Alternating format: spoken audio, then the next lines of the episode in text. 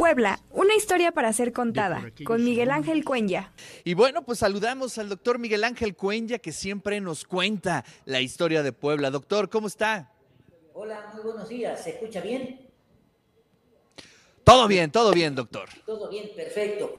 Hoy yo quería eh, platicar muy rápidamente sobre la penitenciaría de San Javier, es decir, ese enorme monumento que nosotros tenemos pasando el Paseo Bravo y que todos los poblanos pasan y admiran lo que es esa construcción decimonónica que verdaderamente se ha convertido en un verdadero ícono de la historia de nuestra ciudad. Me gustaría eh, señalar que en realidad la existencia de lugares de detención, de cárceles eh, dentro de la ciudad, datan del siglo XVI. Ya, eh, digamos, a mediados del siglo XVI, justamente eh, se estableció la cárcel municipal o cárcel del ayuntamiento ubicada sobre el portal de las flores, pegadito al que sería eh, el edificio del ayuntamiento. Esta cárcel contaba solamente con dos salas, una para blancos y una para negros este, y mulatos, y la planta alta para mujeres. Es decir, era una cosa verdaderamente muy, muy eh, pequeña, no estaban allí los indígenas porque ellos tenían su propia cárcel junto a las casas, a las casas de su comunidad. Eh, en el siglo XVIII, en 1774, la cárcel eh, de la ciudad pasó en la parte baja del Palacio Municipal, justamente en el pasaje del ayuntamiento, que también se conocía como Callejón del Teatro o de la Lóndiga, y en 1825 se construyó en el antiguo colegio de San Ignacio, frente al hospicio, eh, digamos, otra cárcel que de alguna manera permitía desahogar la que existía detrás del Palacio Municipal. En 1867 la cárcel pública municipal deja de funcionar en el pasaje del ayuntamiento, vende el local a don, a don Ignacio Guerrero para que allí se construya un teatro, que es donde va a estar el famoso teatro o cine Guerrero que hoy nosotros conocemos como el teatro de la ciudad. Y los presos que allí estaban fueron trasladados al viejo este, convento de San Juan de Dios. Es decir, los presos fueron pasando de un lugar a otro y esto generaba una serie de problemas muy serios dentro de la historia de la ciudad.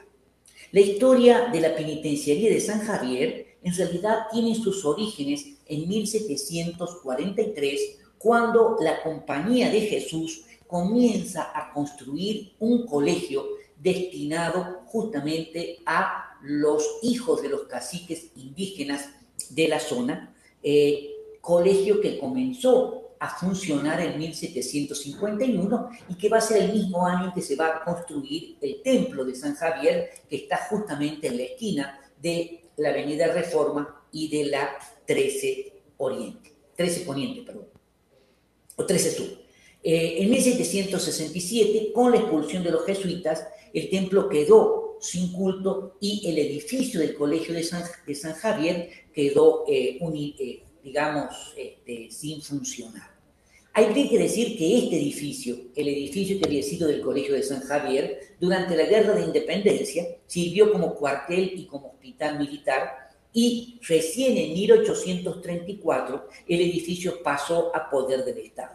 En 1840 comienza la construcción de la penitenciaría y en 1867, digamos, es una construcción muy compleja, muy grande eh, que tuvo una serie de, problemas, que fue destruida, vuelta a reconstruir.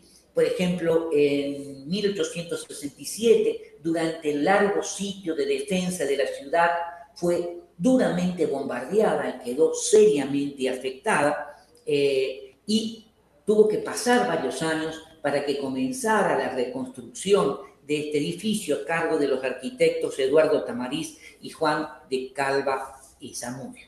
Después de casi 50 años, finalmente fue inaugurada en abril de 1891 y la inauguró el general Porfirio Díaz, presidente de la República en esos momentos.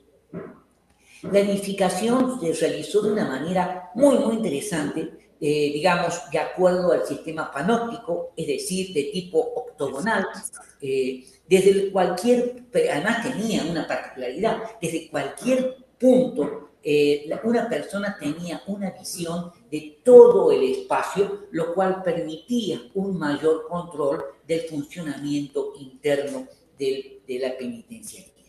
Podemos decir que fue la primera penitenciaría en todo el país que contaba con 36 pabellones, 522 celdas, 202 reos. Fue la cárcel en su momento la más moderna y la más eficiente de la época. En 1906, y esto es un elemento muy importante, hay que recordar que la cárcel de San Javier o la penitenciaría de San Javier es anterior a la de Lecumberri. Y en 1906 se inauguró el laboratorio de criminalística y el laboratorio antropométrico, en donde medían las características de los cráneos eh, con la finalidad de poder hacer estudios antropométricos determinando este es criminal, este no es criminal y así sucesivamente. Este laboratorio después va a pasar a Lecumberri. Es una cosa muy eh, interesante y esta cárcel como tal funcionó hasta 1984. Ya un poco deteriorada, eso sí debemos decir. Y a partir de ahí se le comenzó a dar diversos usos, fundamentalmente públicos. Así funcionó durante muchos años el Archivo General de Notarías, el Archivo General del Estado, el Archivo Judicial, la Oficina de Relaciones Exteriores, para uno tenía que hacer los trámites para los pasaportes. Así funcionó un centro cultural y el Centro Integral de Servicios. Es decir, es un espacio verdaderamente único, se lo restauró muy, muy, muy bien y verdaderamente todavía va a seguir dando utilidad durante mucho tiempo. Así es. Oiga, eh, doctor, pues eh, lo primero que se me viene a la mente pues, es esa lectura de Foucault, ¿no? Sobre el sistema panóptico y creo que ahí es un excelente ejemplo eh, para entender la estructura y que inspiró pues a, mucho, mucha de la arquitectura de la época, ¿no? En hospitales, en escuelas. Interesantísimo. una concepción también antropométrica y antropológica, ¿no? Es decir, ¿cómo debe ser una penitenciaría? ¿Es un centro de reclusión o un centro de rehabilitación? Es decir, hay una serie de elementos que a finales del siglo XIX están presentes y este es uno de los espacios más modernos que después, digamos, vamos a tener Lecumberri, que ya es otro proyecto que tiene otro concepto. ¿no? Entonces, este es claro. Eh, la penitenciaría de San Javier es un ícono que todo el mundo y un punto de referencia para los poblanos que sabe cuando uno se refiere a la penitenciaría, estamos hablando indefectiblemente sobre la avenida este, Reforma.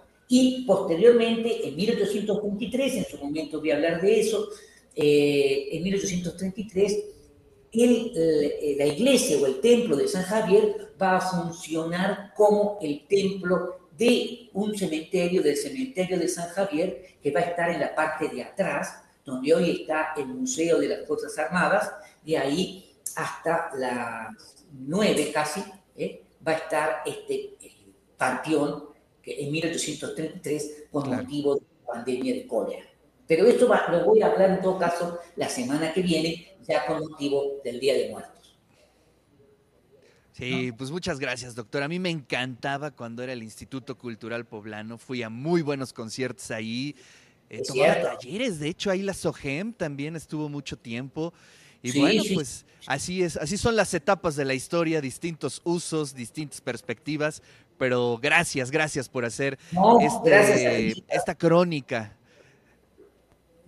La semana que viene, este espacio tan voy a empezar a hablar de otros temas, en todo caso de los panteones. Primero voy a hablar del Panteón de San Javier y después el 26 voy a hacer referencia ya específicamente a lo que sería el Panteón Municipal eh, de Puebla, cómo surge, cuándo surge y cómo se estructura.